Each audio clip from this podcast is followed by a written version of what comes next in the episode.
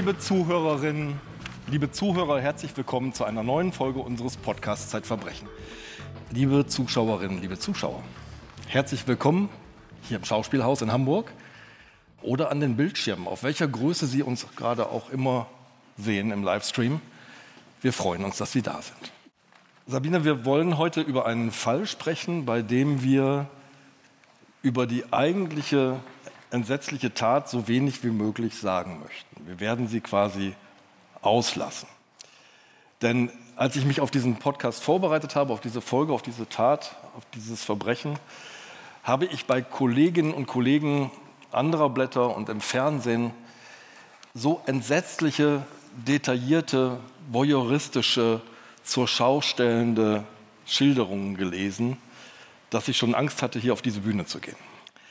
Darum schlage ich vor, wir beginnen die Erzählung über diese Tat am 11. Januar 2006.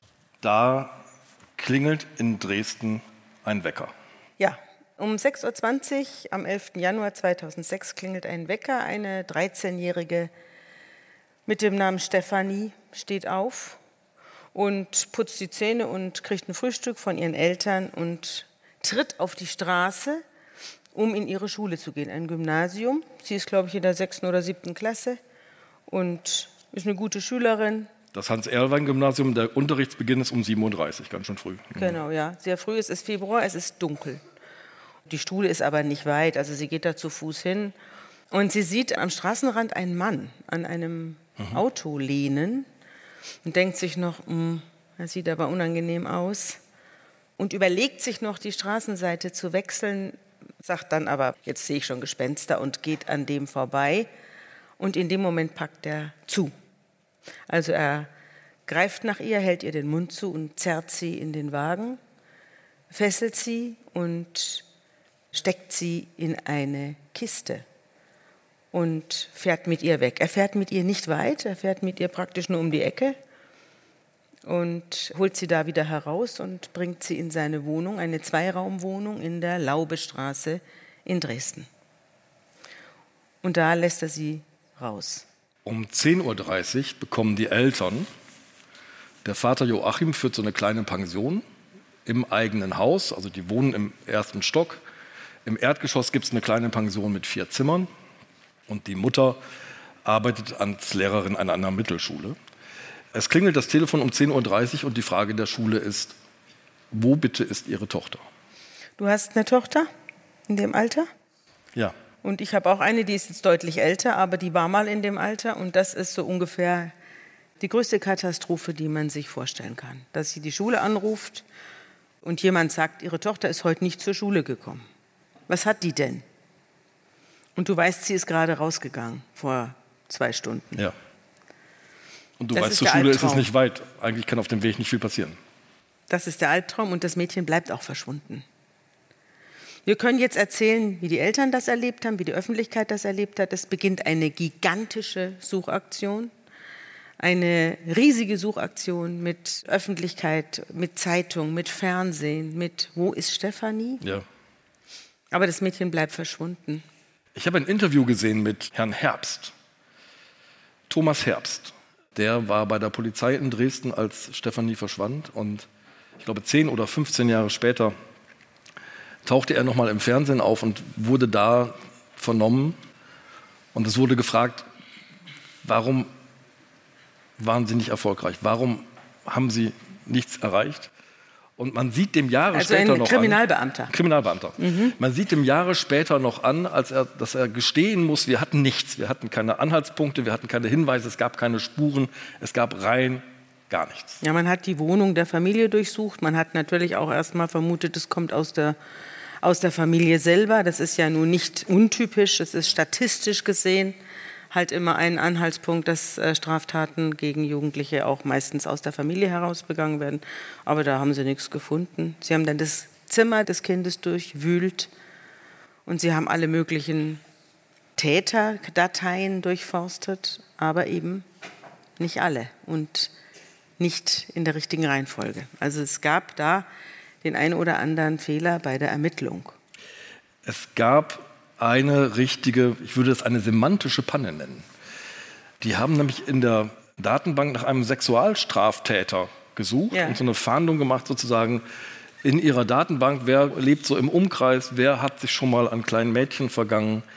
Tatsächlich, das können wir jetzt verraten, war unser Täter in dieser Datenbank. Aber unter dem Stichwort Straftäter mit sexueller Orientierung, wenn ich mich richtig erinnere. Ich glaube, unter sexualitätsgeneigt oder so. Es Ja, gab genau. also einen anderen, Genau, einen anderen Begriff. ja. Es war nicht der klassische Sexualstraftäter, sondern er war irgendwie ein, unter einem verklausulierten oder einem verbogenen Wort äh, gespeichert und deswegen hat man ihn dann nicht gefunden. Na, man muss einmal erklären, wir sind noch im Jahr 2006, das ist jetzt ein paar Jahre her. Fast 20 Jahre. Also Und 16 ähm, die Entwicklung von Suchmaschinen, von Datenbanken, von KI, mit der man in Datenbanken sucht, das ist eine halbe Ewigkeit. Heute würde das nicht passieren. Jedenfalls Damals, haben wir alle damals Anteil genommen Ja. an dieser Suche und die Vorstellung, dass eine 13-Jährige einfach verschwindet, wie vom Erdboden verschluckt, wo sie doch nur auf die Straße rausgetreten ist, diese Vorstellung hat wirklich alle schockiert und in Angst und Schrecken versetzt. Bis eines Morgens ein Kriminalbeamter einen Anruf erhielt. Ich weiß nicht mehr, wie der hieß. Ich glaube, er hieß Brandt, aber ganz sicher bin ich mir nicht. Der erhielt einen Anruf und das war am 15. Februar. Da bekam er in den frühen Morgenstunden einen Anruf. Ja, 36 Tage später. 36 Tage später, also fünf Wochen später. Und darin wurde ihm mitgeteilt, das war der Verantwortliche für die Suche nach ihr, und äh, darin wurde ihm mitgeteilt, dass ein Passant einen Zettel gefunden habe bei den Mülleimern, also diesen großen Müllcontainern, wo man seine getrennten Sachen reinwerfen soll, Flaschen und so weiter. Da hat er einen Zettel gefunden. Einen verknitterten, verschmierten Zettel, auf dem stand dick und rot, Hilfe, Hilfe. Ich habe den Zettel vor mir. Ich versuche den mal vorzulesen. Ich muss dazu was erklären. Stefanie hat sich sehr viel Gedanken darüber gemacht, wie ihre Botschaft denn da draußen ankommen könnte. Ihr war klar, die Straßen sind nass. Wir müssen vorher noch sagen, sie ist in dieser Gefangenschaft und nach und nach wird der Täter ein bisschen freigebiger gegenüber seinem Opfer, was den Gang an die Luft angeht. Manchmal nachts, Nur nachts. nur nachts, Nur nachts, und er bringt hat, er, bringt muss man auch dazu sagen, er hat Hunde, die müssen raus. Die- Also, ja, genau. Und, Und das, diese Spaziergänge macht er nachts. Und da nimmt er sie mit. und Stefanie hat ihre Schulsachen dabei. Sie ist ja auf dem Schulweg entführt worden. Und so nach und nach erschleicht sie sich bei ihm die Gelegenheit, Schularbeiten machen zu dürfen. Französisch-Vokabeln notieren, irgendwas für Mathe. Und sie schmuggelt in ihre Schulhefte hinein Zettel oder reißt aus ihren Schulheften heraus Zettel, nachdem sie es vorher mit Botschaften auf Klopapier probiert hat, die sie unter der Tür durchschieben wollte. Das klappte aber nicht, da war eine Schwelle. Und so gelingt es ihr, einen Zettel zu schreiben, der nach draußen gelangt. Sie schreibt ihn zunächst mit Bleistift, hat dann Angst, dass die Schrift verschwindet, zeichnet mit Kugelschreibern nochmal nach. Und darum fällt es mir jetzt so schwer, diesen Zettel flüssig zu lesen. Darauf steht, rufe bitte sofort die Polizei ein, kein Scherz. Sie soll zur Laubertstraße 2 fahren, in der Wohnung von Mario M., hier steht der richtige Name, wird die seit Mittwoch, den 11.01.06 vermisste 13-Jährige festgehalten. Handeln Sie schnell, jede Minute zählt, es geht um Leben und Tod. Bitte helfen Sie, das ist kein Scherz. Neue Zeile, Ausrufungszeichen. Vielen Dank dem Retter oder der Retterin. Wer war der Retter? Ja, ein Herr, der da irgendwelche Flaschen abgegeben hat oder so. Und der sieht diesen Zettel und dann hat er sich gedacht, ja, also jetzt gehe ich damit mal zur Polizei. Vielleicht ist das ja wirklich, wirklich kein Scherz. Und er ging zur Polizei und die rief dann wiederum, die Streifenbeamten riefen dann wiederum den Kriminalkommissar an und der begab sich mit einer kleinen Gruppe von Zivilbeamten an diese Wohnung, die da angegeben war, und klingelte. An der Wohnung stand kein Name. Und die Jalousien waren runtergelassen. Man sah aber, dass drinnen Licht brannte. Es war immer noch Vormittag und es brannte Licht. Es meldete sich aber niemand. Und die Kriminalbeamten, das habe ich dann jedenfalls später gehört, als sie aufgetreten sind in der Hauptverhandlung, Die Kriminalbeamten waren sich sicher, die Wohnung ist leer. Sie gingen dann zu den Nachbarn, fragten so ein bisschen nach dem Menschen, der da wohnt. Da hieß es, ja, da wohnt so ein Mann Mitte 30 mit einer Glatze und der, mei, der ist für sich. Wir kennen den nicht, der grüßt manchmal, hat Hunde, zwei oder drei Hunde und sonst wissen wir von dem gar nichts. Und dann hat man sein Kellerabteil durchsucht und war davon fest überzeugt, dass da niemand zu Hause ist. Und dann hat man den Schlüsseldienst gerufen, weil man wollte mal reingucken, was da los ist. Und der Schlüsseldienst kam. Jetzt war es inzwischen 12.38 Uhr, also es hat mhm. zwei, drei Stunden gedauert, dass mhm. die da vor der Tür zugange waren. Und dann kam der Schlüsseldienst und fing da an rum zu nesteln und auf einmal geht die Tür auf. Und da steht ein Mann in schwarzen Unterhosen und sagt Hallo. Und dann sagen die Polizisten hinlegen. Und dann legt er sich hin und sagt, tut meinen Hunden nichts, sie sind ganz friedlich. Und dann gehen sie an ihm vorbei und rufen in die Wohnung, Stefanie, Stefanie, bist du da? Und dann taucht im Hintergrund des Flurs eine Gestalt in einem schwarzen T-Shirt auf, mit einem Teddybären in der Hand. Und die Kriminalbeamtin, die das geschildert hat, die hat gesagt, das war wie eine, wie eine Auferstehungserlebnis. Also wie aus einem Grab kam dieses Mädchen aus dieser finsteren Wohnung raus. Und dann wurde sie sofort hochgehoben und weggetragen und ins Krankenhaus gebracht und hat gesagt, ja, also sie sei jetzt körperlich nicht verletzt und wurde dann untersucht und zu ihren Eltern gebracht. Das war am 15. Februar.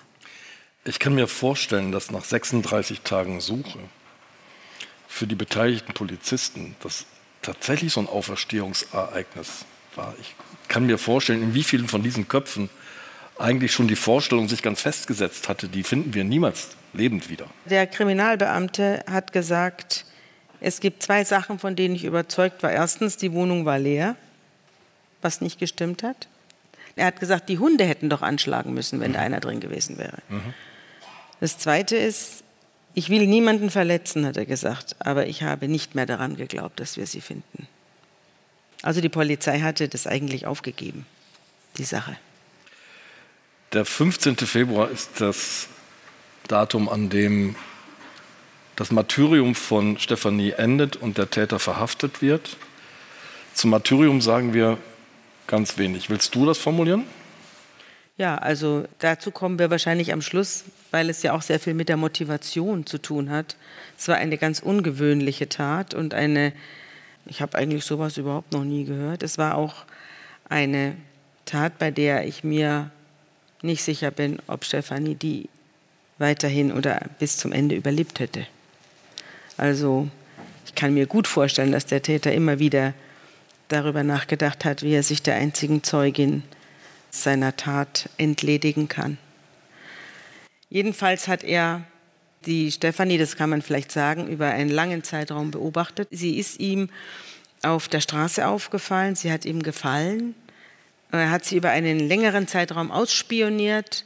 Dann kam dieser Überfall und er hat vorgehabt, so hat er später gesagt, mit ihr zusammenzuleben. Er wollte eine Frau ganz für sich allein. Warum, dazu kommen wir später. Es hat natürlich eine lange Vorgeschichte, aber er wollte eine Frau ganz für sich allein und eine, die ihm nicht mehr davon laufen kann. Und eine, die er formen kann. Und eine, die tut, was er will. Und eine, die sich gegen ihn nicht wehren kann. Und eine, die eines Tages freiwillig bei ihm bleibt. So hat er sich das gedacht. Und da sieht man mal, wie weit er sich schon von der Realität entfernt hatte. Denn auf so eine Idee kommt nur einer, der nun wirklich mit der Welt nicht mehr viel gemein hat. Er hat äh, sie natürlich vergewaltigt. Das war das Hauptziel der Veranstaltung. Aber er hat eben nicht nur das, die sexuellen Übergriffe waren nicht das Einzige, sondern er hat auch mit ihr gegessen. Er hat für sie Lebensmittel eingekauft. Er hat mit ihr Schularbeiten gemacht. Er hat sogar im Vorfeld schon eine Zahnbürste für sie gekauft gehabt. Er hatte ein, in der Wand eingelassen eine Kette, an die hat er sie angekettet. mh, wenn er geschlafen hat. Und wenn er das Haus verlassen musste, was er so wenig wie möglich gemacht hat, musste sie in eine Kiste steigen. 94 mal 50 mal 49 Zentimeter. Hat sie geknebelt, sie hat eine Socke in den Mund bekommen, dann wurde ihr der Mund verklebt und dann musste sie in diese Kiste rein. Und ich habe dann in der Hauptverhandlung wurde die Kiste gezeigt und eine junge Kriminalbeamtin, die etwa so groß und so schwer war wie die Verschwundene, also etwa 1,60 Meter, 65 groß und vielleicht 50 Kilo schwer, musste dann in diese Kiste rein. Die hat dann eben berichtet, wie das ist, in dieser Kiste zu sein und dass es ganz entsetzlich war. Also die Knie waren unter dem Kinn und man hatte überhaupt keine Bewegungsfreiheit und es war dunkel und man hat keine Luft gekriegt. Also es waren vielleicht zwei, drei Luftlöcher drin. Das war es dann aber auch. Also ganz schrecklich. Und da musste sie dann immer rein. Und es gibt eine interessante Szene. Da sagte eben dieser Mario dann später den Beamten oder dem Gutachter, das weiß ich jetzt nicht mehr, dass er sich ebenso gefreut habe, wenn sie ihn umarmt hat, wenn sie aus der Kiste raus durfte. Er habe schon gewusst, dass sie sich darüber freut, dass sie aus der Kiste rauskommt, aber sie habe ihn dann umarmt und das habe ihm doch das Herz gewärmt. Und es hat er als Zeichen genommen, dass sie ihn jetzt doch ein bisschen mag. Lass uns am ersten Prozesstag weitermachen. Der Nein, Prozess. Nein, nein, Moment. Mhm. Vor dem Prozess kam etwas anderes. Das war das, was ich am Anfang erwähnt habe. Ja. Denn das, was wir jetzt alles ausgelassen haben, an den 36 Tagen an Details, Zwei sage ich noch, damit das vielleicht ein bisschen verständlich wird. Auf der einen Seite, also die, er besorgt Kinderserien auf Video. Die hatte er schon. Die hatte er schon. Ja, die waren seine Lieblingssendungen. Die also man muss vielleicht noch zwei. Sachen dazu sagen. Er hatte eine Sammlung von sieben oder 800 Kassetten mit Kinderfilmen. Pippi Langstrumpf und also richtig Astrid Lindgren-Verfilmungen. Astrid Lindgren war auch seine Lieblingsautorin. Er hat also leidenschaftlich Kindersendungen geguckt. Er hat gesagt, man muss die Welt durch die Augen der Kinder sehen. Die Welt ist böse, nur wenn man sie durch die Augen der Kinder sieht, wird sie gut. Und deswegen hat er leidenschaftlich Kindersendungen angeguckt. Er hat keine Nachrichten geguckt. Er hat auch diese ganzen Suchmeldungen da und diese XY ungelöst und was da auch alles lief, hat er gar nicht gesehen, weil er immerzu in Michel aus Lönneberger versunken ist. Zusammen eben mit ihr. Er hatte nicht nur Videokassetten, sondern auch eine Videokamera. Ja. Und seine Missbrauchs- und Vergewaltigungstaten hat er auf Video aufgenommen. Ja. Und um die Dimension mit vielleicht in einem Satz zu beschreiben, die schrecklichsten Videos haben nachher die Beamten gesagt, die die gesehen haben, sind die, auf denen sie lächelt, weil er ihr gesagt hat, wenn du nicht lächelst, machen wir es danach nochmal. Mhm. Das, was da passiert, wird aber in den deutschen Medien, in einigen deutschen Medien, wirklich bis ins Detail beschrieben. Sie war damals auch im Fernsehen. Also Sie haben das Mädchen im Fernsehen auftreten lassen. Das sind, was wir jetzt erzählen, sind eigentlich Sachen, die kann ich mir heute nicht mehr vorstellen. Es war, man muss es vielleicht den Gesamtzusammenhang sehen. Es war damals eine Bewegung, Opfer in den Mittelpunkt der Berichterstattung zu rücken. Das war eine große Bewegung. Also man wollte weg vom Täter hin zum Opfer. Das nahm so groteske Formen an, dass die Opfer praktisch doppelte Opfer wurden. Also das waren äh, Menschen, die wurden in die Zeitungen, die haben dann natürlich aus ihrem Trauma heraus und aus ihrer Verzweiflung heraus da mitgemacht. Aber letztlich wurden sie einfach nochmal missbraucht, ja. Und das war bei ihr auch so. Sie wurde rausgezogen aus ihrem Trauma. Sie wurde ins Fernsehen gesetzt. Dieses Video ist nicht mehr abrufbar. Ich habe versucht, das jetzt nochmal Ja. zu kriegen. Du auch? ist nicht zu finden. ist nicht zu finden. Es wurde gelöscht oder auf jeden Fall ist es nicht mehr zugänglich aus gutem Grund. Und saß im ZDF. Also sie saß nicht in irgendeinem scherbigen Fernsehen, sondern sie saß im ZDF bei Johannes B. Kerner. Und der hat sie dann mitfühlend befragt. Man sah sie nur von hinten, muss man dazu Man sah sagen. sie nur von hinten. Trotzdem, ähm, begleitet von dem Opferanwalt Ulrich von Jansen. das war ihr Opferanwalt, der hatte die Sache eingetütet. Und mit einer Psychologin, mit der dieser Opferanwalt sehr gerne zusammenarbeitet, Frau Schroth, die war irgendwie vom Bodensee, keine Ahnung warum, die hatte auch das Mädchen überhaupt nicht gesehen bis dahin, nur ein paar Mal mit ihr telefoniert, galt aber als ihre Therapeutin. Und wurde da dann also befragt und lächelte da auch in die Kamera und sagte, alles okay, ist alles easy. Sie muss sich das von der Seele reden, das reinigt sie. In Wirklichkeit ging es um Penunze. Die Frau hat 5000 Euro bekommen für den Auftritt. Und es ging natürlich auch darum, Stimmung zu machen in der Öffentlichkeit, um da irgendwo Geld zu kriegen. Darum ging es. Es ging um Kohle. Und dann hat man also die 13-Jährige da befragt und hat sie dann auch gefragt, ob es nicht besser wäre, ob sie sich nicht wünschen würde, dass ihr Vergewaltiger tot wäre. Und lauter solche Sachen hat man sie da gefragt. Also unter aller Würde. Das kann man schon Klammer auf sagen, hat später den Täteranwalt Andreas Beune dazu geführt, dass er sich überlegt hat, ob er nicht Johannes Bekerner als Zeuge vor Gericht. Ja, das zitiert. wollte er auch. Er wollte ihn als Zeugen hören, das hat das Gericht aber abgelehnt. Weil er meinte, diese Äußerung des Kindes müsste ja strafentlasten für seinen Mandanten. Ja, er hat natürlich das versucht, den Medienauftrieb der ja dann noch Weiterungen hat, auf die kommen wir gleich, zugunsten seines Mandanten zu verwerten. Und das ist ja auch so. Also es ist ja nicht so, dass die, dass die mediale Attacke gegen Täter das Gericht nicht erreichen würde. Das ist schon so, dass es Strafrabatt gibt für jemanden, der vorher in dieser Weise durch die Öffentlichkeit geschleppt worden ist. Hier wurde er zwar nicht selbst durch die Öffentlichkeit gezogen, aber es ging natürlich die ganze Zeit um ihn. Und es war natürlich ein Stilmittel, um ihn anzugreifen und um sein Schicksal möglichst zu seinen Ungunsten zu beeinflussen. Ja. Es gab eine deutliche Warnung vor diesem Auftritt von jemandem, den ich ganz gut kannte. Er ist leider inzwischen verstorben. Ja. Professor Peter Riedesser. Peter Riedesser war langjähriger Leiter der Kinder- und Jugendpsychiatrie hier am Universitätsklinikum Eppendorf. Ja. Und er hat wirklich getobt. Er war wirklich sauer und hat gesagt, er komme das so vor, Deutschland sucht das Supertrauma. Ja, das Interessante war, dass das ZDF ja vorher bei Herrn Riedesser angerufen hat. Ja und hat gefragt, was er davon hält, wenn man dieses vergewaltigte Kind ins Fernsehen setzt. Und er sagte, auf keinen Fall, machen Sie das auf keinen Fall. Der berühmteste Kinder- und Jugendpsychiater damals Deutschlands. Auf keinen Fall, das ist ein riesigen Schaden, den Sie da anrichten. Und dann saß er, am nächsten Tag saß sie dann da. Und ich habe ihn dann besucht, den Professor Riedesser, und habe ihn gefragt, was er davon hält. Und er sagte, das sei eine destruktive Pseudoempathie gewesen, was er da miterlebt hätte von Seiten der Veranstalter.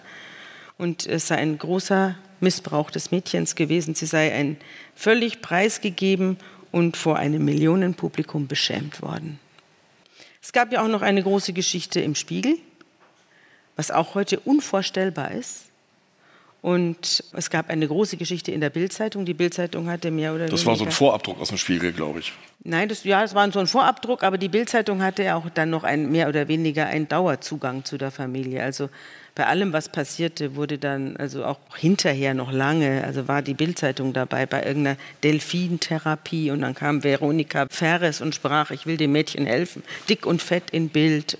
Und bei also der Delfintherapie war die Super-Illo dabei. Ja, die Bildzeitung auch. Ja. Ein Herz für Kinder hat da gesammelt. Und Stefanie darf sich dann am Ende des Interviews mit der Super-Illo bei den Lesern der Super-Illo bedanken, dass sie gespendet haben für die Delfintherapie. Mhm.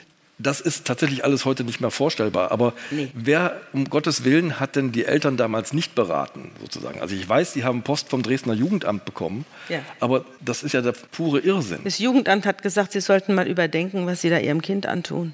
Und die FAZ hat eine dreiteilige Serie gemacht. Wer schützt das Opfer? Vor den Opferhelfern, ja. Die mussten das Opfer vor, dem, vor den Opferanwälten schützen. Lass uns jetzt zum Prozess gehen. Das war die Vorgeschichte und das dementsprechend ging es los. Ja. Also es war der erste Prozesstag im Landgericht Dresden. Es war der 7. November 2006 und ich war auch dabei ein riesen Presseauftrieb. Es waren ungefähr 30 Kameras aufgebaut. Es gibt ein Beweisfoto, dass du dabei warst. Ja, stimmt. Ich war auf dem Titel der Dresdner Morgenpost. Genau. Da sieht man nämlich vorne die Kiste aufgebaut im ja. Gerichtssaal. Ja, die Kiste wurde in dem Gerichtssaal aufgebaut, damit die Schöffen sich ein Bild davon machen können. Und dann kam auch die Presse und äh, trat heran und darunter war ich und deswegen bin ich da im Bild. Und am 7. November 2006 ging das los. Und die Nebenklage war natürlich auch da, Herr von Jeinsen.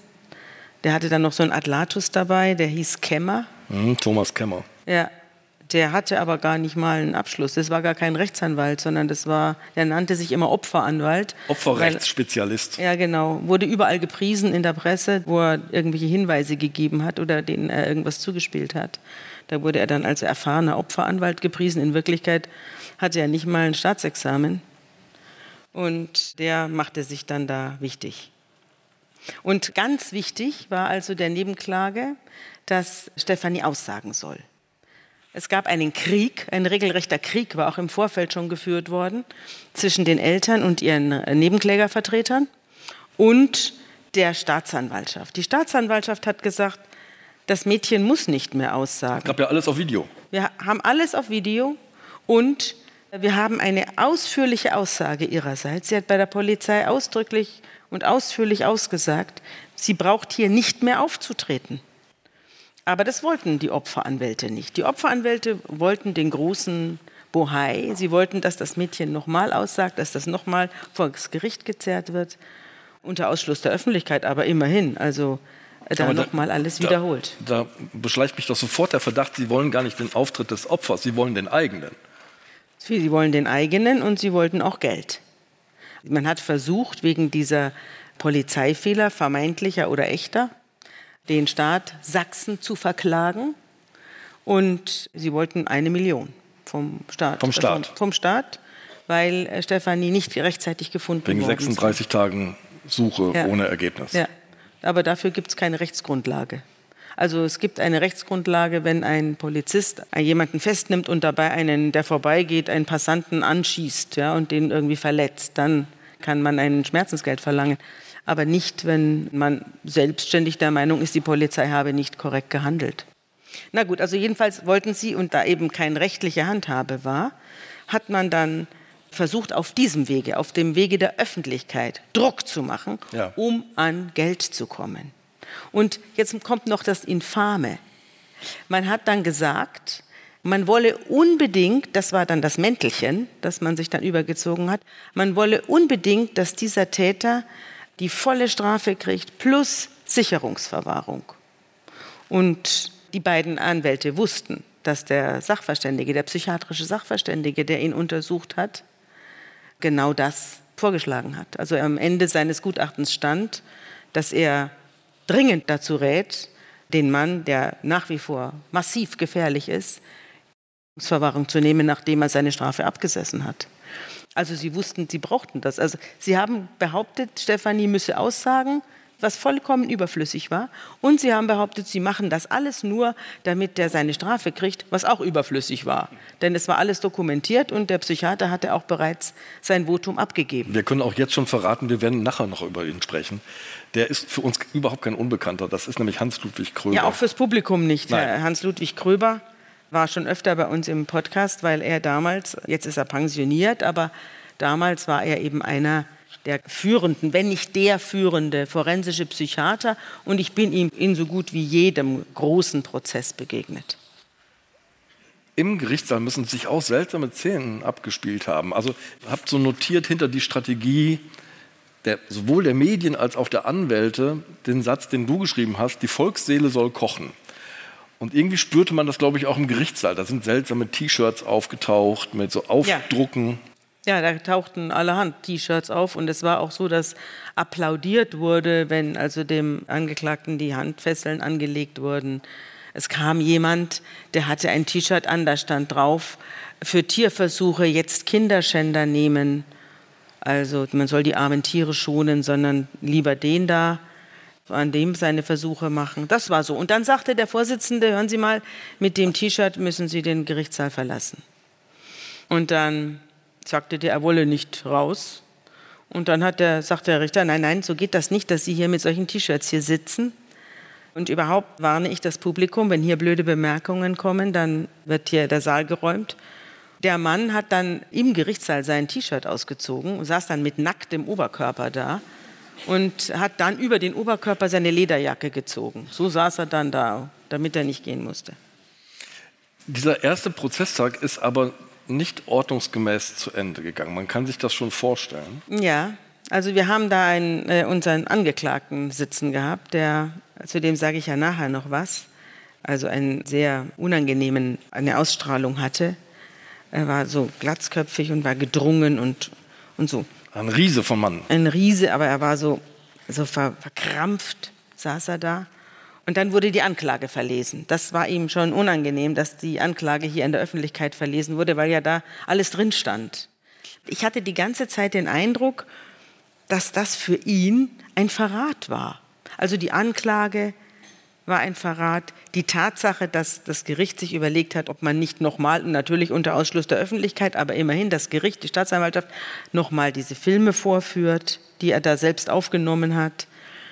Und das war für ihn, hatte ich den Eindruck, der Verrat einer privaten Beziehung. Was geht die das an? Das ist mein Album, so ungefähr. Ja. Du schilderst die Anklage als eine Mischung zwischen Horror und Porno. Ja, ja. also die Anklage, was da verlesen wurde. Ja war eine Mischung aus Horror und Porno, aber, aber er fand das irgendwie als Verrat an seiner Privatsphäre. Und als ihr dann vorgelesen wurde, dass er das Mädchen bedroht hat, wenn es sich wehre, dann würde er sie an die Hunde verfüttern oder er würde sie am Bett gefesselt mit dieser Kette verhungern lassen. Als das vorgelesen wurde, stand er plötzlich auf und zitterte da vor, vor Zorn zitternd. Ja. ja. Und dann stürzten also vier Beamte herbei und fesselten ihn und führten ihn ab. Das war ein Vorgeschmack auf das, was dann noch kam. Er ist nämlich am Tag vor der nächsten Hauptverhandlung, die sollte am 9. Äh, November sein, am 8. November, hatte er Hofgang. Er war ohnehin die ganze Zeit ein Fall für den Notarzt. Also es kam die ganze Zeit der Notarzt, weil er irgendwas hatte. Er hatte irgendwie Atemnot und dann hatte er, hat er sich mit dem Kopf gegen die Wand gerannt und hatte eine Platzwunde und irgendwas war dauernd. Und diesmal hatte er also Hofgang und war alleine im Hof und ist dann, also da muss ich sagen sportliche Leistung, ist dann an den Außengittern, an den vergitterten Fenstern der Haftanstalt raufgeklettert, vier Stockwerke hoch, bis aufs Dach. Und da oben stand er dann. Da gab es auch jede Menge Bilder, ja. denn das blieb natürlich nicht verborgen. Er kam nämlich nicht mehr runter. Also er kam auch nicht raus, ja? Also er es kam war jetzt, auch nicht raus. Es war eindeutig kein Fluchtversuch, weil das Gebäude stand innerhalb der Gefängnismauern. Ja. ja. Also es war, das hat natürlich die Nebenklage anders gesehen. Die Nebenklage hat unterstützt vom Chor der Boulevardmedien unglaublich, jetzt will er auch noch fliehen und alles. Das Mädchen ist bedroht. Arme Stefanie, arme, arme Stefanie. Arme, arme Stefanie, ja. ja. Und er stand da oben und ging nicht mehr runter. Und er hat da oben Reden gehalten. Also er hat runtergeschrien. Die Presse hat sich unten aufgebaut, hat alles übertragen. Es gab eine mehr oder weniger eine Live-Übertragung. 20 Stunden quasi. 20 Stunden bis am nächsten Morgen um, um vier. Bis in der Früh um vier war er da oben ohne Essen, ohne Trinken. Er hat nichts gegessen, nichts getrunken, weil er sich dachte, und zwar zu Recht dachte, dass sie ihm da Schlafmittel reintun, wenn er jetzt was zu sich nimmt. Sie sind natürlich mit so einem Hebekran, wie die Leute, die die Peitschenlampen reparieren. Ja. ja mit solchen Hebekränen sind sie raufgefahren zu ihm und haben ihm was zu essen gebracht und haben gesagt, wollen Sie nicht wieder runterkommen? Oder eine Jacke überziehen. Er hat aber alles abgelehnt und vor allem das Essen und das Trinken, weil er sich schon dachte, und so war es auch, dass die da was reingetan haben, irgendein Narkotikum. Und er schrie dann oben eben, ich stürze mich hier, wenn ihr mir zu nahe kommt, stürze ich mich in die Eisengitter, dann stürze ich mich hier runter. Er hielt sich auch immer an der Kante auf. Und dann kamen Vorschläge aus dem Publikum, dass da stand, äh, eigentlich könnte man doch so ein Jagdgewehr nehmen, wie die Großwildjäger in Afrika, die da irgendwelche Einschläferungsspritzen da in die, durch die Gegend schießen. Ja. Damit könnte man ihn doch einschläfern und solche Sachen. Also das, da hat sich aber die Gefängnisleitung nicht drauf eingelassen. Natürlich die Nebenklage, die Gefängnisleitung muss zurücktreten. Und äh, es trat aber niemand zurück. Also man hat dann eher einfach gewartet. Das war ja November jetzt, das war November. Also es war jetzt nicht ganz lauschig da oben. Und irgendwann hat er das irgendwann auch erkannt. Irgendwann muss er wieder rein. Ja, und irgendwann ist er wieder runtergekommen und hat dann den Rufen, kommen Sie doch runter, Herr M. Da ist er dann runter. Und dann am nächsten Tag war Hauptverhandlung. Und jetzt kam etwas ganz Unangenehmes und ganz Gruseliges. Man hat ihn dann einem Arzt vorgeführt und der Arzt hat gesagt, naja, der Mann ist dehydriert, der hat seit 24 Stunden kein Wasser zu sich genommen, der hat auch nichts gegessen, der ist unterkühlt und außerdem hat er so eine dicke rote Nase. Mhm der kann heute nicht verhandeln. Der muss sich erstmal ausschlafen und erholen und dann kann es weitergehen. Also der Arzt hat ihn für verhandlungsunfähig erklärt. Und dann hat man, eigentlich ist es dann so, dass der Vorsitzende dem Publikum mitteilt, dass es jetzt aus ist. Und dass man wieder nach Hause gehen soll, weil die Hauptverhandlung eben jetzt heute nicht stattfindet. Hier war es anders. Ja. Hier wurde der Angeklagte vorgeführt.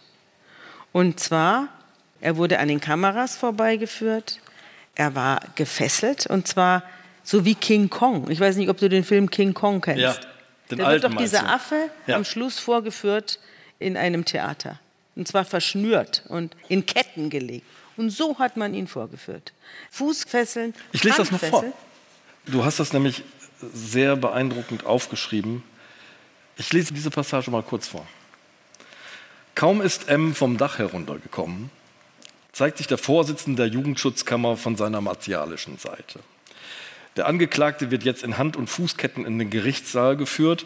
Wieder ist das Fotografieren im Landgericht erlaubt. Übrigens werden wir die Namen hier abkürzen, waren die damals komplett in der Öffentlichkeit, in jeder Zeitung Ja. vollständig ausgeschrieben. Nur ist der Opfer- und der Täterschutz inzwischen geändert. Und auch Täter haben ein Recht auf Das Vergessen. hatten sie damals auch schon. Das hat nur Eigentlich keinen schon, ja. interessiert. Ja. Ems Hände stecken in klobigen, fingerlosen Handschuhen. Wie ein Guantanamo-Häftling sieht er aus. Hinter ihm haben sich sieben vermummte Polizisten vom Sondereinsatzkommando aufgebaut und bewachen eine rotnasige Aliensgestalt, die nicht mehr verhandlungsfähig ist. Soll das Opferschutz sein? Das war das Argument. Keine Frage. Das Verbrechen des Mario M. war furchtbar. Das Mädchen Stefanie hat entsetzlich leiden müssen. Die Anklageschrift, jetzt kommt die Stelle, liest sich wie das Drehbuch eines Films, in dem Horror- und Pornoszenen einander ablösen. Aber der Rechtsstaat hält einen Katalog harter Sanktionen bereit, mit dem er auch auf solche Taten reagieren kann. Und wird. Nur vom Blitzlichtgewitter und vom öffentlichen Zuschaustellen eines in Ketten gelegten ist im Strafgesetzbuch nichts zu lesen. Wer könnte ein berechtigtes Interesse an solchen Bildern haben? Die These des ehemaligen Entführungsopfers Jan Philipp Remsmar, dass die Instrumentalisierung des privaten Rachewunsches zur Verrohung der Gesellschaft führt, wird in diesen Tagen eindrucksvolle Wirklichkeit in Dresden. Ja, das hat man gesehen. Man wollte ihn irgendwie vorführen. Der Staat wollte seine oder das Gericht wollte seine Macht zeigen und dann hat man ihn eben in dieser Weise gedemütigt. Also ich finde, dass der Rechtsstaat immer dann seinen Namen verdient, wenn er sich mit denen, auf denen sowieso schon das allgemeine Unwerturteil liegt, ja. Es gab also niemanden, der irgendein positives Wort über ihn verloren hat, in ganz Deutschland nicht. Aber ich finde, dass das Gericht gerade mit solchen Leuten, gegen die alle etwas haben, human umgehen muss. Also das zeigt eigentlich einen guten Vorsitzenden, wenn er dem widersteht, dem Hass des Mobs sich entgegenzustellen. Das ist seine Aufgabe. Und er hat auch eine Fürsorgepflicht, nicht nur für das Opfer der Tat, sondern auch für den Angeklagten. Und diese Fürsorgepflicht, davon war nichts mehr übrig. Man hat ihn vorgeführt wie King Kong. Die Handschuhe waren bis hier, es waren so wie so Kaffeewärmer. Ja. Und hinter ihm bauten sich dann auch noch mit Sturmhauben, ja, die waren also vermummt, wie ein GSG 9, sieben Mann auf, um den zu bewachen. Ich stelle mir das, Das ein bisschen vor wie so Anthony grotesk. Hopkins, wie Anthony Hopkins in die Schwe in Schweigen der Lämmer. So genau so. Wie im Schweigen der Lämmer. Also eine groteske Situation. Ich glaube, jetzt ist es an der Zeit zu fragen, wer ist eigentlich Mario M? Nee, vorher muss Nee? ich noch sagen, dass Gut. man natürlich jetzt, die, dass jetzt die Nebenklage, wir kommen gleich zu Mario M., Ja. aber äh, Versprochen. die, die Nebenklage hat jetzt erkannt, dass das Mädchen nicht aussagen soll. Also die Psychologin, die dafür war, dass sie im Fernsehen auftritt und dort auch mitgelächelt hat und die auch vorher gesagt hat, ich habe das Gutachten sogar da, dass Mädchen nach der Tat so viel Positives, vor allem durch die Medien widerfahren sei, die hat jetzt gesagt, nein, also jetzt könne man nach diesem Theater das Mädchen nicht mehr aussagen lassen, denn jetzt habe sie Angst davor, dass der freikommt. Es war also, also wieder eine, eine Aussage, die völlig neben der Realität lag, aber eben gezeigt hat, was da vor sich ging. Also er wurde verteidigt, der Mario, und zwar von einem Verteidiger, war kein Starverteidiger, das war einer, den ihm die Staatsanwaltschaft irgendwie bestellt hat. Also es gibt ja so eine Liste, da sind so ein Pflichtverteidiger, Pflichtverteidiger ja. drauf, die kann man anrufen, wenn irgendwie Not am Mann ist. Und so einen haben sie angerufen, das war Herr Beune. Herr Beune war aus dem Osten, ein Dresdner, ein kleiner Mann mit Brille, und nicht bekannt, nicht berühmt. Aber Herr Beune, muss ich wirklich sagen, der hat alles getan. Es gab ja nicht viel zu verteidigen. Ja. Also die Tat, was wollte man da machen? Das war alles, da gab es nichts zu verteidigen. Aber er hat ihn verteidigt gegen diese ganzen Attacken. Herr Beune fuhr da also wirklich zu einer Höchstform auf und hat dann das ganze Gericht abgelehnt wegen Besorgnis der Befangenheit, vor allem den Vorsitzenden und dann im zweiten Nachgang das ganze Gericht und hat dann auch die Dresdner Morgenpost verklagt, hat alle möglichen Zeitungen verklagt, hat das auch gewonnen. Zum Teil hat er die auch gewonnen, diese Prozesse. Also der hat sich eingesetzt für den Mann. Für ja. was für einen Mann? Ja, der Angeklagte war wirklich eine verrückte Erscheinung. Er kam aus ziemlich problematischen Verhältnissen. Also seine, das ist ja schon fast eine Leier hier, weil wir das ja wissen und weil das auch die Statistik sagt es und wir alle wissen es, dass die gerade Gewalt- und Sexualverbrecher eben häufig aus einer randständigen und problematischen Sozialisation kommen. Das ist einfach so, das weiß man und hier ist es auch nicht haben. anders. Ja. ja. Seine Mutter war 17 Jahre, als sie ihn bekommen hat. Der Vater noch jünger. Der Vater war 16. Die Mutter hat in einer Filmfabrik als Chemielaborantin gearbeitet, der Vater im Chemiekombinat Bitterfeld. Und die Jugend äh, des Mario liegt weitgehend im Dunkeln. Man weiß eigentlich nichts, bis er 18 Jahre alt ist. Es gibt ein bisschen was, was dann später die Mutter ausgesagt hat oder was man so erfahren hat am Rande. Also er ist sehr viel geschlagen worden als Kind. Vor allem von dem jüngeren Vater, der offenbar auch mit seiner Rolle total überfordert war. Ja, natürlich. Der war überfordert und man muss auch dazu sagen, die Eltern waren sehr einfach gestrickt. Sehr einfach und auch sehr grob. Und sie hatten ein Kind, und das kann man jetzt auch schon sagen, ein Kind, das hochbegabt war. Also der Mario war hochbegabt. Dessen IQ wurde später gemessen, er hat ein IQ von 140. Also ich weiß nicht, ob wir zwei auf 140 kommen. Zusammen bestimmt. ja, zusammen. Aber 140 ist richtig viel, richtig viel. Also da steht einem eigentlich die Welt offen. Ja. Und da sieht man aber, dass eine hohe Intelligenz einem überhaupt nichts hilft, wenn man sozial verkümmert ist. Das kann man an diesem Jungen sehen. Das war ein Drama des begabten Kindes. Jetzt muss man natürlich wissen, dass so ein begabter, hochbegabter kleiner Junge extrem nervig ist. Je hochbegabter, desto nerviger sind sie, weil sie natürlich ständig alles anfassen, in den Mund stecken, alles erfahren wollen, immer zu Futter brauchen, immer zu Unterhaltung brauchen. Und die Eltern sind genervt. Und deswegen wurde das Kind massiv gehauen, ja, weil es allen auf die Nerven ging. Der Vater schmeißt Ziegelsteine. Ja, also sogar durch ein Fenster hat man einen Ziegelstein nach ihm geworfen, ihn aber verfehlt. Und was auch also gegen ein gutes Elternhaus spricht, ist die Tatsache, dass er mit drei Jahren einen Abszess an der Nasenwurzel bekommt, der sich da über einen langen Zeitraum durch den Knochen frisst und die gesamte Nase zerstört und das Gesicht entstellt und keiner tut was dagegen. Man lässt der Krankheit seinen Lauf und niemand hilft, sodass das Kind also nicht nur eben völlig unterfordert und misshandelt ist, sondern eben auch entstellt. Und dementsprechend geht es in der Schule dann zu. Da geht das dann natürlich weiter. Dass er keine Freunde findet, dass er alleine ist und so weiter. Also uns wird ja immer vorgeworfen, wir hätten zu viel Verständnis für den Täter. Aber was sollen wir was anderes sein als eine Erklärmaschine dafür, was von was kommt? Und das ist das einzig Interessante an diesem Podcast, jedenfalls für mich. Alles andere interessiert mich nicht. Und dass wir hier sitzen und schimpfen auf jemanden, auf den eh schon alle schimpfen, das interessiert mich nicht. Das ist irrelevant. Ich finde, wir erzählen das auch deswegen, weil man daraus lernen kann. Also weil das eben bedeutet, für Eltern, für Umfeld, für Staat, für Behörden, achtet auf die Kinder. Ja, also es ist ja so, das habe ich auch immer wieder geschrieben damals, dass in die Jugendhilfe viel weniger Geld fließt als in den Bau von Gefängnissen oder in die Überwachung von irgendwelchen Straftätern. Das ist natürlich so, dass diese Straftäter alle eine Geschichte haben und die Geschichte beginnt meistens schon sehr früh und nicht gut. Ja? Und da heißt es dann, oh, das arme Kind. Und wenn es dann erwachsen wird, dann heißt es, hängt ihn auf. Und es ist dasselbe, derselbe Mensch. Die Eltern trennen sich. Die Mutter verlässt den Vater irgendwann. Nach zehn Jahren heiratet sie neu. Jetzt ist der Mario zehn und sie heiratet einen 17-Jährigen wieder. Also sie ist jetzt 27 und der neue Vater ist 17. Sie bekommt dann sehr schnell ein Kind, eine Schwester.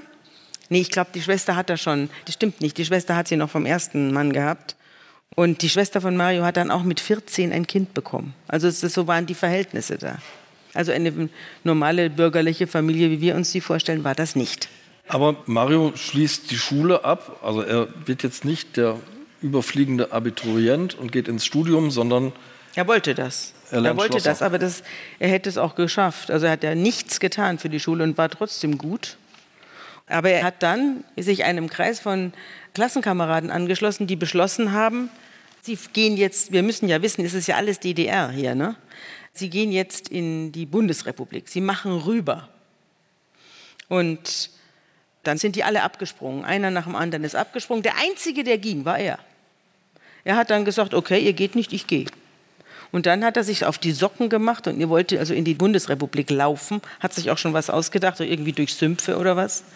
Und da haben sie ihn dann erwischt. Dann haben sie ihn eingesperrt ein paar Wochen und haben ihn wieder zurückgeschickt in die Schule. Und dann hat er es wieder probiert. Und das hat ihm dann das Abitur gekostet. Er durfte dann nicht mehr weiter auf die Schule gehen. Er wollte eigentlich zur Marine. Er wollte zur Handelsmarine. Das hat sich damit dann alles zerschlagen. Er musste dann anderthalb Jahre ins Gefängnis und kam dann aufgrund einer Amnestie frei. Hat dann erstmal Schlosser gelernt, später hat er auf Zimmermann umgeschult und hat sich dann im Laufe der Jahre über viele verschiedene Berufe also er war dann mal Gießer und war, also es war natürlich der Umbruch, nicht? Er war die Umbruchszeit, DDR brach zusammen, die Leute hatten keine festen Berufe mehr, die Fabriken stürzten ein, die Firmen machten alle äh, zu und da hat er sich halt durch dieses Chaos hindurch äh, gewuselt. Und man kann vielleicht jetzt schon sagen, dass er immer weniger kompatibel wurde.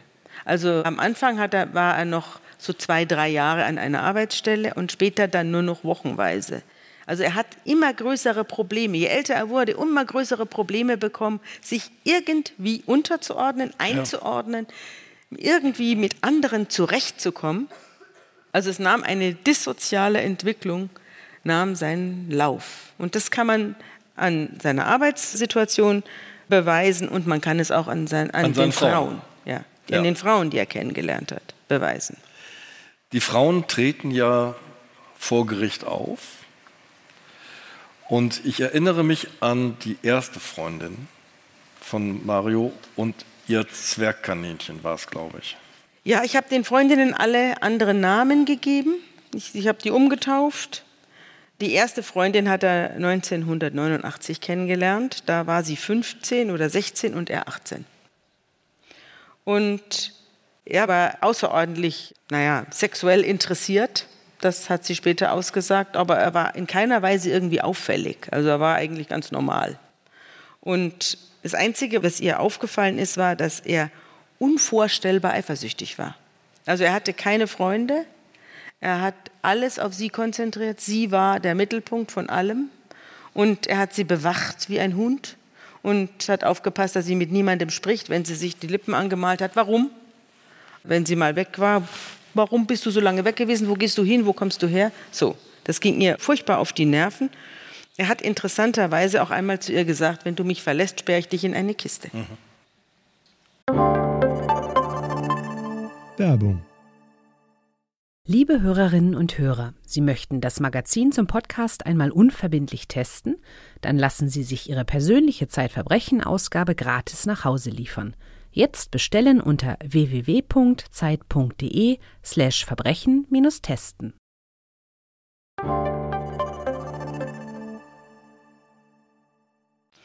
Und nach einiger Zeit begann er, sie zu schlagen.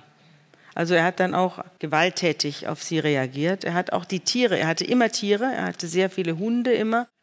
Und diese Hunde wurden von ihm misshandelt. Also wenn er Wut hatte auf sie, schlug er die Hunde.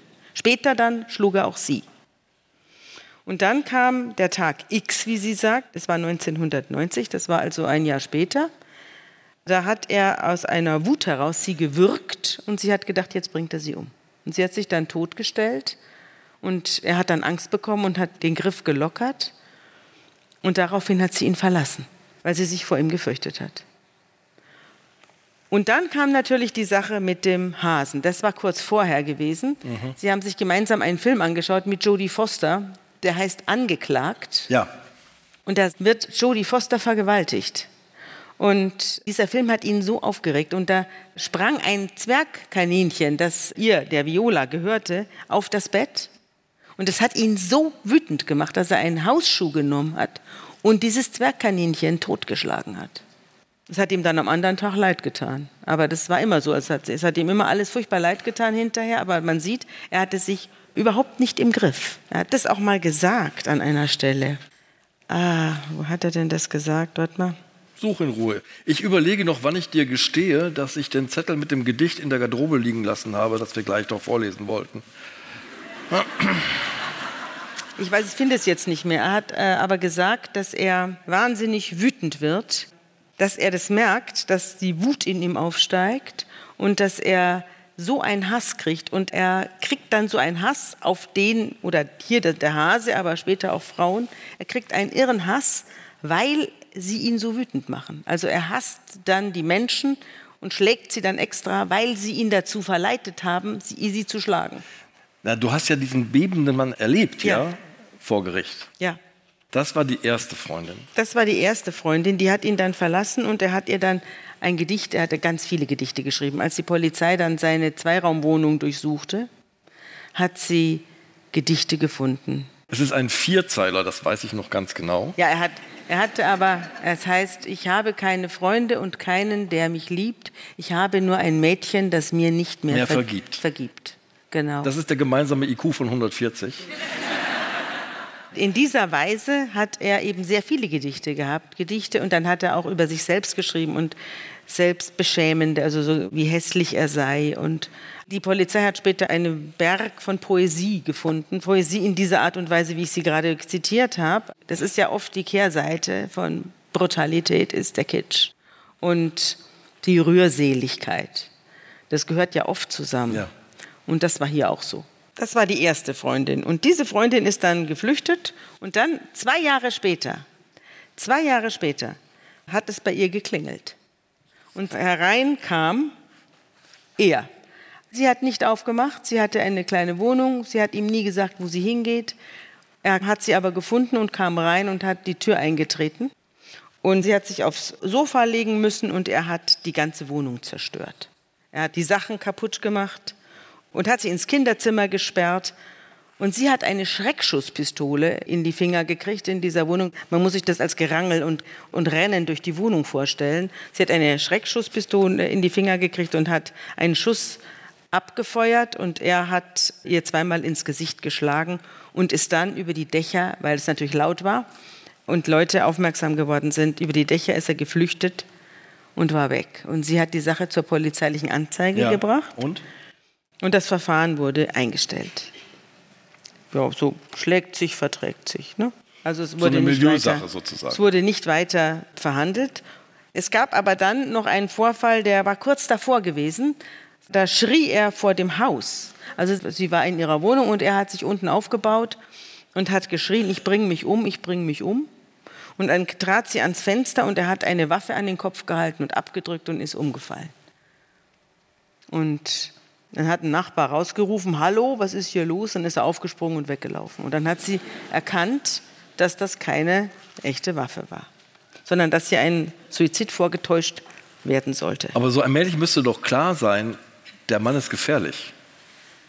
Ja, man muss natürlich wissen, dass die Frauen ihn, also das war das einzige Mal, dass er angezeigt worden ist. Er ist sonst nicht mehr angezeigt worden. Die anderen Frauen, äh, er hatte dann eine Kurzzeitfreundin, die hieß Eva, dann hatte er die Annabelle, mit der war er auch wieder ein Jahr zusammen. Die war 16. Und die hat er kennengelernt, als er sich die Nase operieren ließ. Das mit dem Abszess. Genau, er hatte mehrere Operationen und die erste, glaube ich, mit 18 und das war wieder eine, da hat er sich die Nase plastische Operation durchziehen und sie hatte auch irgendwas. Und dabei haben sie sich kennengelernt am 30. Mai 1994 kam es dann zu einer Vergewaltigung. Er hat nie Alkohol getrunken, hatte auch nie Drogen, sondern er hat sich von all dem fortge... Nein, das hat er nicht. Pass auf, das ist auch noch interessant. Er ist kein Pädophiler. Warum das? Das erzähle ich, ich meine, nachher. Er, hat ja diese große Sammlung von Kinderfilmen. Er ist einfach Ach, die Kinderfilme. Ja, ja, genau. Die Kinderfilme, das war seine Sucht. Ja. Er hatte noch ein paar andere Zwangshandlungen. Er hat sich ständig geduscht, hat ständig die Hemden gewechselt und hatte noch so ein paar andere Sachen. Diese Vergewaltigung hat Folgen, nämlich in Gestalt einer Tochter. Ja, einer Tochter, die er aber niemals sah. Er hat sie zweimal gesehen, bevor er dann wegen Stefanie ins Gefängnis kam. Und irgendwo habe ich den kleinen Satz gelesen, Stefanie habe dieser Tochter ähnlich gesehen. Ja, das stimmt auch. Das hat er selbst auch. Er wurde darauf angesprochen und das hat er selbst auch so gesehen. Er hat gesagt, das war jetzt, ist jetzt von ihm nicht bewusst, aber es stimmt, die würde aussehen wie seine Tochter. Aber diese Vergewaltigung kommt nicht zur Anzeige? Nein, die kommt nicht zur Anzeige. Im Gegenteil, also man bleibt zusammen. Ja, in dem Moment, als sie schwanger wird, beginnt er Aggressionen gegen sie zu entwickeln. Also er schlägt sie so, dass das Trommelfell reißt, er tritt sie in den Bauch, während sie schwanger ist. Also es wird und er betrügt sie. Am 2. Sie. Juli 1999, ich weiß nicht, also wir sehen die Frauen, die Mädchen, die er sich sucht, werden immer jünger im Laufe der Zeit. Er sucht sich immer mehr Frauen, die sich nicht gegen ihn wehren können, ja. die zu Willen sein müssen. Es wird auch, das kann ich ja jetzt vielleicht doch vorgreifen, es ist bei ihm keine pädophile Strömung festgestellt worden. Er ist eigentlich auf äh, erwachsene Frauen fixiert. Aber diese erwachsenen Frauen haben den Nachteil, dass sie eine Meinung haben und einen Willen haben. Und das ist das Störende. Also er, er sucht sich diese jungen Mädchen, nicht, weil er auf junge Mädchen fixiert gewesen wäre, sondern weil die ihm nichts entgegensetzen können, weil die ihn bewundern, weil die ihn fürchten und weil er die richtige Art hat, sie anzusprechen. Und deswegen sucht er sich die, äh, weil sie schwach sind. Am 2. Juli 1999 vergewaltigt er eine 14-Jährige. Diese Straftat wird verfolgt. Ja, die wird verfolgt, aber Vorher, muss ich sagen, gab es noch eine andere Freundin und die ist wichtig. Denn als die Annabelle schwanger war, ging er über zu Corinna. Corinna war 18 und mit der hat er immerhin fünf Jahre zusammengelebt. Und Corinna war eine Frau, die alles gemacht hat, was er sagte. Also er hat ihr vorgeschrieben, wie sie sich anzuziehen hat, was sie essen soll, sie durfte nicht arbeiten. Er hat auch nicht mehr gearbeitet. Er war inzwischen so verroht und verwahrlost innerlich, dass er überhaupt mit niemandem mehr zusammenkam und mit niemandem mehr aushalten konnte. Und deswegen hat er von Arbeitslosengeld gelebt und sie war auch da und da saßen die den ganzen Tag in der Wohnung und er hat sie rumkommandiert. Das war das Leben und fünf Jahre lang. Ja, von 94 bis 99. Und sie hat dann erzählt, es war ein langsam entwickelnder Prozess, dass M ihr ständig vorgeschrieben habe, was sie anzuziehen habe. Er habe sie kontrolliert und er war wahnsinnig eifersüchtig. Er hat sie am Anfang nicht geschlagen und wenn sie Streit hatten, hat er die Hunde geschlagen. Oder er hat die Hunde getreten und die Möbel zerschlagen. Und am Schluss ließ er sie nicht mehr aus der Wohnung. Also sie musste immer da bleiben. Und irgendwann hat sie heimlich Geld gespart und ist im Frühjahr 97, als er irgendwie nicht da war, schnell abgehauen und hat sich dann eine eigene Wohnung genommen und hat dann in der Wirtschaft gekellnert und hat dafür gesorgt, dass er sie nicht mehr findet. Und im Mai oder Juni 97 hat er sie gefunden, hat geklingelt, so wie vorher bei mhm. der Viola, hat die Tür eingetreten und ist in ihre Wohnung gekommen. Sie hat damals alleine gewohnt und er hat sie gezwungen, mit ihm zu schlafen. Also es war wieder eine Vergewaltigung. Und aus Angst habe sie sich nicht gewehrt und dann ist er einfach nicht mehr weggegangen steht da. Und das hat sie gesagt, er ist einfach nicht mehr weggegangen. Er hat dann, ging dann doch mal kurz weg, holte seine Hunde und blieb bei ihr. Und sie blieb auch. Und dann waren sie noch mal zwei Jahre zusammen. So ging es dazu. Zu der Vergewaltigung, die zur Anklage kommt. Das ja. Spannende daran kommt, als er aus der Haft entlassen werden möchte. Er wird verurteilt. Weißt du zu wie viel? Ja, zu dreieinhalb Jahren. Zu dreieinhalb Jahren? Das ist die Irina, die führt seine Hunde aus. Die ist 14 und führt seine Hunde aus und eines Tages fällt er über sie her, weil er der Meinung ist, dass er in sie verliebt sei und sie in ihn. Das hat mit der Realität nichts mehr zu tun. Und sie hat eine wahnsinnige Angst und deswegen es kommt dann zu keinem Geschlechtsverkehr, weil ihm das dann auch auffällt. Und äh, dann zieht sie sich an und haut ab. Und er läuft ihr noch zur Bushaltestelle nach und entschuldigt sich und sagt, sorry, es tut mir leid, gibst du mir noch einen Abschiedskuss? Und sie sagt, nein. Und er sagt, kommst du morgen wieder und führst die Hunde aus? Und dann sagt sie, ja, natürlich komme ich morgen wieder und denkt sich, um Gottes Willen, wie komme ich hier weg? Und erzählt es dann und dann am nächsten Morgen wird er festgenommen. Um 5.20 Uhr wird er verhaftet. Und dann muss er dreieinhalb Jahre sitzen mhm. dafür. Er will raus auf Bewährung. Ja. Und es wird eine Gutachterin bestellt. Ja, aber vorher ist interessant, er ist im Knast und da wird er auffällig. Also da fällt schon auf, dass er richtige Störung hat. Also er liegt im Bett und hat die Decke über dem Kopf. Er tut alles dafür, dass er einzeln liegen darf. Wenn er in eine Gruppe oder mit einem anderen zusammengelegt wird, dann begeht er einen Suizidversuch, sodass er wieder in Einzelhaft kommt. Also er ist, seine Welt schrumpft auf ihn selbst zurück. Der Planet Mario. Er ist allein mit sich. Und am 12. April 2000 erklimmt er die Fassade des Hafthauses. Ach. Also er springt, er rennt die Fassade hoch. Wie später dann im Prozess wieder. Er macht keine Therapie, bricht alle Kontakte in die Familie ab. Er bekommt keinen Besuch die ganze Zeit über. Er schläft oder sieht fern. Dann kommt eine Gutachterin und mit der unterhält er sich und die sagt dann von ihm, ginge keine Gefahr mehr aus. Jetzt muss man natürlich wissen, dass die ganzen Sachen, die ich jetzt hier erzählt habe, waren der Justiz und auch der Gutachterin nicht bekannt. Die Gutachterin hatte einen Mann vor sich, der nicht auffällig geworden war. Es gab ein paar Delikte, doch, aber es war gegen Leute, die ihr Auto haben laufen lassen. Da hat er dann, wenn jemand sein Auto nicht abgestellt hat, den Motor nicht abgestellt hat, dann hat er dem hinten die Heckscheibe zertrümmert oder so. Oder wenn einer zu dicht an ihm vorbeigefahren ist, dann hat er dem den Rückspiegel abgetreten. Oder wenn er in einer Trambahn kontrolliert wurde und er mochte den Kontrolleur nicht. Also das ging gegen Männer. er hasste Männer. Und alles, was männlich ist, hat er abgelehnt. Wenn dann ein Kontrolleur kam und wollte seine Fahrkarte sehen, dann hat er die nicht gezeigt. Dann gab es ein Gerangel und dann wurde er aus der Trambahn geworfen und es gab ein Theater, obwohl er eine Fahrkarte hatte. Ja? Also es gab tatsächlich dann nur die am Ende nicht ganz vollzogene Vergewaltigung der 14-jährigen Hundeführerin, genau. die zu dreieinhalb Jahren Haft geführt ja. hat. Und die Gutachterin kommt zu dem Schluss, Zitat, eine gleichgelagerte oder ähnliche Tat ist nicht zu erwarten. Ja, und das hat sie auch begründet und das habe ich auch, das habe ich auch verstanden. Sie war in der Hauptverhandlung und sie hat das gesagt, wie sie dazu kam.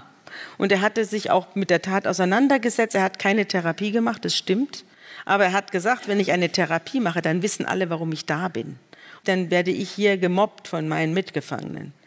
Deswegen habe er sie nicht gemacht. Und aber er habe sich innerlich damit auseinandergesetzt und das hat sie ihm geglaubt.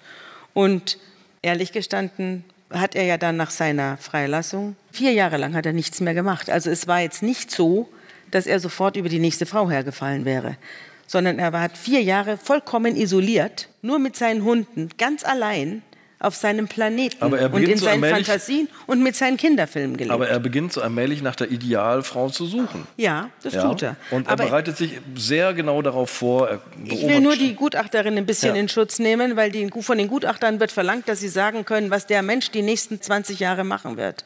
Und das hängt sehr davon ab, was dieser Mensch erlebt. Wenn sie gewusst hätte, dass der vollkommen vereinsamt sein wird und mit seinen Hunden reden wird, dann hätte sie vielleicht anders geurteilt. Aber sie hatte einen Mann vor sich, der sich sehr gut ausdrücken konnte und der gesagt hat, ich habe das alles durchdacht und ich mache das nicht mehr. Und dann hat sie ihm das geglaubt. Du verdirbst mir meinen schönen dramaturgischen Gedanken, denn ich wollte diese schlechte Gutachterin mit ihren 14 Seiten dem tollen Gutachter mit seinen 122 Seiten gegenüberstellen. Und du zeigst mir wieder mal, die Welt ist komplizierter. Mhm. Hans-Ludwig Kröber hat diese 122 Seiten geschrieben. Ja, aber interessant fand ich. Er wurde vorzeitig entlassen, er war aber in Bewährung. Ja. Das heißt, er musste sich regelmäßig bei seiner Bewährungshelferin Ja. melden. Oder die kam vorbei und hat geschaut, was er so treibt. Und diese Bewährungshilfe, die hat ihn die ganze Zeit bei der Stange gehalten. Okay. Als die Bewährung dann eingestellt wurde, als die Bewährung vorzeitig beendet wurde, am 14. November 2005, da dauerte es dann nur noch acht Wochen und dann kam die Stefanie dran. Also das war interessant, fand ich. Solange sich jemand um ihn gekümmert hat und vorbeikam, hat er das halbwegs, sich halbwegs, halbwegs äh, sozial verträglich verhalten. So einen Fall hatten wir schon mal. Ja, hatten wir Ja. schon mal. Das war auch ein Sexualstraftäter. Genau. Der hat aber dann einen Mord begangen. Was steht bei Hans-Ludwig Kröber? Zu welchem Urteil kommt er? Nein, der kommt ja zu keinem Urteil. Entschuldigung, zum Urteil kommen Richter. Aber was sagt der Psychiater Kröber? Herr Gröber hat äh, sich sehr ausführlich mit ihm beschäftigt. Herr Gröber hat ihn erst mal testen lassen. Bis dahin wusste auch niemand, wie intelligent er ist. Das hat man dann erst herausgefunden im Intelligenztest, den er machen musste. Und die Testbefunde ergaben, dass Herr M. im Vergleich zur Referenzgruppen als erheblich psychisch auffällig zu charakterisieren ist und über eine Vielzahl von Besonderheiten und Symptomen berichtet, die keinem speziellen Störungsbild zuzuordnen sind. Am deutlichsten schreibt die Psychologin, die der ganzen Begutachtung vorausgeht, am deutlichsten brachte er Befindlichkeitsstörungen und Besonderheiten im sozialen Miteinander zum Ausdruck. Er beschrieb sich als einen sozial stark zurückgezogenen, misstrauischen, oft niedergedrückten und grüblerischen Menschen, der nach eigenen Regeln und Normen lebt und exzentrischen und zwanghaften Verhaltensweisen zuneigt. Die beschriebenen allgemeinen Persönlichkeitsbesonderheiten reichen in ihrem geschilderten Ausmaß deutlich in den klinisch relevanten Bereich. Eine Aggressionsproblematik mit Frustrationstoleranz und gestörter Impulskontrolle wurde auch festgestellt. Das war der Vorbefund und der psychiatrische Befund selber ist sehr lang und sehr ausführlich. Bei mir steht Also. er hier ganz kurz. Soll ich mal kurz vorlesen? Mach mal. Schwere Persönlichkeitsstörung mit paranoiden und schizoiden Zügen. Ja. Paranoid heißt, er hat diese Eifersuchtsanfälle, er hat das Gefühl, dass er betrogen wird und dass er hintergangen wird. Es wird ihm was weggenommen. Ja. ja. Und schizoid heißt, er tut zwar äh, selbstbewusst und dickfällig, aber er ist total hyperempfindlich. Hyperempfindlich. Schizoid heißt total zurückgezogen, für sich, sein eigenes Leben so eingeigelt. Das hat. Und dann ist er auch noch, hat er auch noch starke dissoziale Strömungen. Das ist ja eigentlich auch jetzt nicht unerwartet. Also, dass er sich sozial, dissozial verhält. Und das Ganze wurde als schwere seelische Abartigkeit zusammengefasst. Der Psychiater empfiehlt wegen anhaltender Gefährlichkeit die Sicherungsverwahrung nach der verbüßten Strafe. Und er schreibt, Pygmalion, schreibt er. Er sagt, solche Figuren kennt er eigentlich nur aus der Literatur. Solche Figuren wurden von Dostoevsky beschrieben. Dostoevsky hat ja, war ja selber viel im Gefängnis und seine Romane leben von solchen, Ja. von solchen Gestalten. Und er beschreibt deren Innenleben in einer Offenheit und einer Einfühlsamkeit, diese Finsternis, da steigt er hinunter. Es gibt ja auch einen ganz kurzen Essay von ihm, der heißt Aufzeichnungen aus dem Kellerloch. Kellerloch. Ja. Da sitzt einer in einer Souterrain-Wohnung und hasst die ganze Welt Und sich selbst. und sich selbst. Und diese Aufzeichnungen aus dem Kellerloch, die habe ich dann auch gelesen und da versteht man ihn dann etwas. Ja? Er war auch so einer, der da abgeschieden auf seinem finsteren Planeten saß. Interessant fand ich, dass auch dabei steht, dass er sich zu kindlichen Mädchen, schwachen Mädchen hingezogen fühlt, Kontakt zu Männern meidet, weil er keine Konkurrenzsituation aushält. Es geht immer um Konkurrenzsituation. Und deswegen ist er auch auf unerfahrene Mädchen fixiert, weil, weil die können ihn mit keinem anderen Mann vergleichen. Das ist der Grund, weshalb er sie aussucht. So, allmählich wird mir diese Laubestraße 2 noch ein bisschen plastischer, diese Zweiraumwohnung.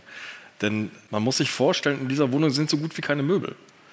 Es gibt eine Doppelmatratze und eine Einzelmatratze und es gibt diesen Fernseher und es gibt Bullabü als Kontrast. Ja. dazu. Und es gibt das zweite Zimmer war für die Hunde. Da waren die eingesperrt. Es war leer. Waren nur die Hunde drin. Es ist interessant fand ich, dass drüber auch noch schreibt, man erlebt in den Begegnungen mit Herrn M. dessen Unvermögen zum Erleben von Freude. Zu bezeichnen ist das mit dem Fachbegriff Anhedonie, also Unvermögen, Freude zu empfinden. Ich muss die ganze Zeit über diese Holzkiste nachdenken, denn die erinnert mich an einen ganz, ganz anderen Entführungsfall. Du weißt bestimmt sofort, wen ich meine. Richard Oetker, Oetker meinst du, ja? ja? Ja. Richard Oetker, der entführt wurde, in eine Holzkiste eingesperrt war, die zu klein war für diesen Mann, mit Elektroschocks traktiert wurde. Das Verkrampfen der Muskeln hat dazu geführt, dass er ja, sich die selbst... Dr. Oetker, also man, vielleicht muss man genau. sagen, Oetker kommt aus dieser Oetker-Dynastie, schwerreiche Dynastie. Er wurde wegen Geldes entführt für eine Lösesumme und er wurde in eine Holzkiste gesperrt, die mit einem Stromnetz gesichert war. Und dieses Stromnetz hat der Entführer selber dümmlich ausgelöst und daraufhin wurde der Eingesperrte unter Strom gesetzt.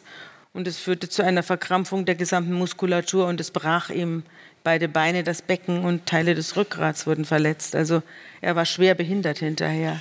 Ich komme auf Richard Oetker, weil Richard Oetker danach einen bemerkenswerten Satz über den Täter gesagt hat. Du weißt diesen Satz. Ja, er hat ihn ja auch zu mir gesagt. Also ich habe ihn ja auch zu mehrfach interviewt. Ich dachte, du würdest einfach den Ball aufnehmen. Nee. Aber ich weiß, ich habe mit Oetker viel gesprochen. Ich, ich habe ihn mehrfach getroffen, habe ihn interviewt, war mit ihm auf Podien vom Weißen Ring gesessen.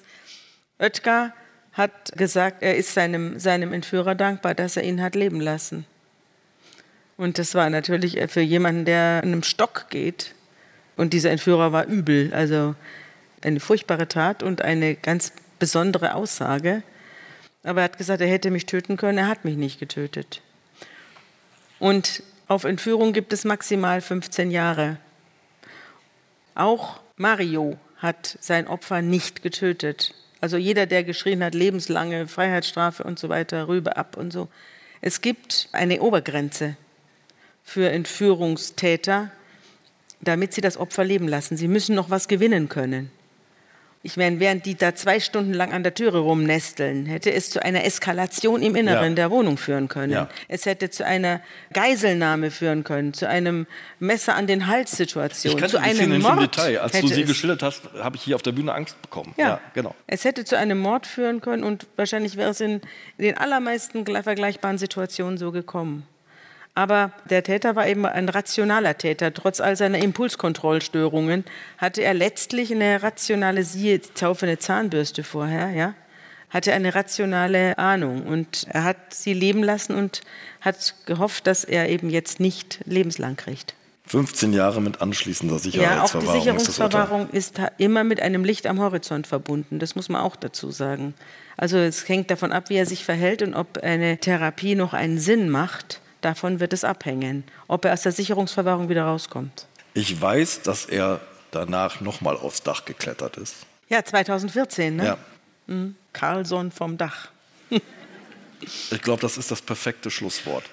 Sabine. Sind wir schon soweit? Ich hätte noch so viel so zu sagen. Schade, ich muss jetzt aufhören.